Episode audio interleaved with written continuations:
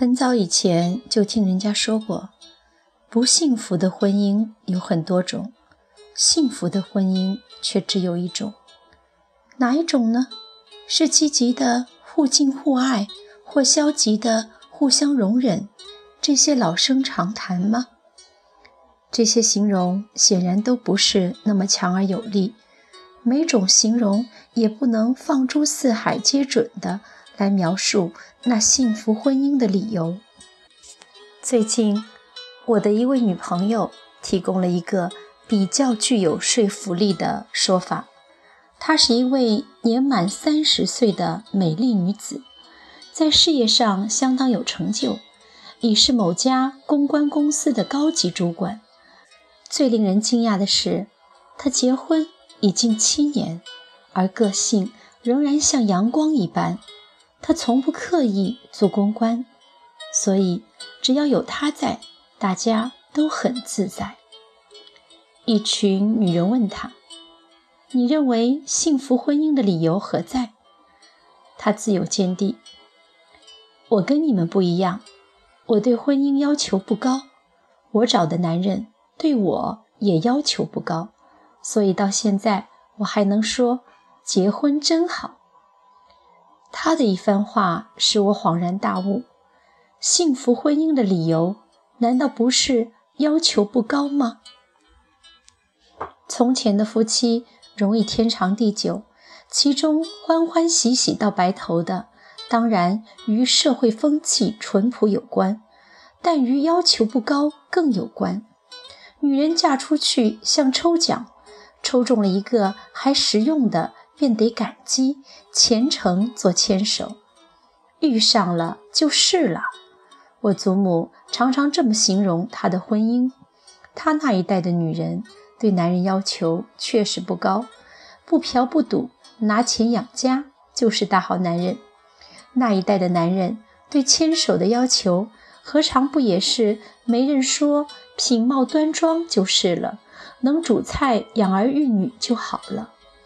虽然整体来说，过去的男人对女人的要求还是比女人对男人的要求高。现在的女人知识水准及经济能力日渐提升，怎能要求不高呢？没有一个女人会再认为不嫖不赌、拿钱养家就是好丈夫。女人对身高、面貌、职业品味、个性、艺术素养。家庭状况、财产、金钱观，乃至男人所开的车的品牌，以及他会不会洗碗，要求都很高。虽然幸福是因为要求不高，但我们并不能要现代女子开倒车，随随便便的把自己送出门。女人已与时代一起进步，即使我们可以开玩笑的说：“随便啦，没关系。”是男的就可以，但事实上，各种条件早已预先输进自己的脑海里。一个值得爱的人，不可能和我们的要求相距太远，但爱上他之后，是不是可以不要要求太多，让爱喘口气呢？从这个观点来说，幸福婚姻是因要求不高才有意义。而要求不高，应该是男女双方相对的。我的女友形容她的幸福婚姻：她从不要求我做任何家事，不要求我生孩子，除非我愿意。但我也从不要求他要变成一个有趣的男人，要多体贴。他是个老老实实的好男人，但这样的人多半无趣，可这是必须忍受的事实。正如一匹马儿能跑，但你不能要求它同时得游泳或飞翔。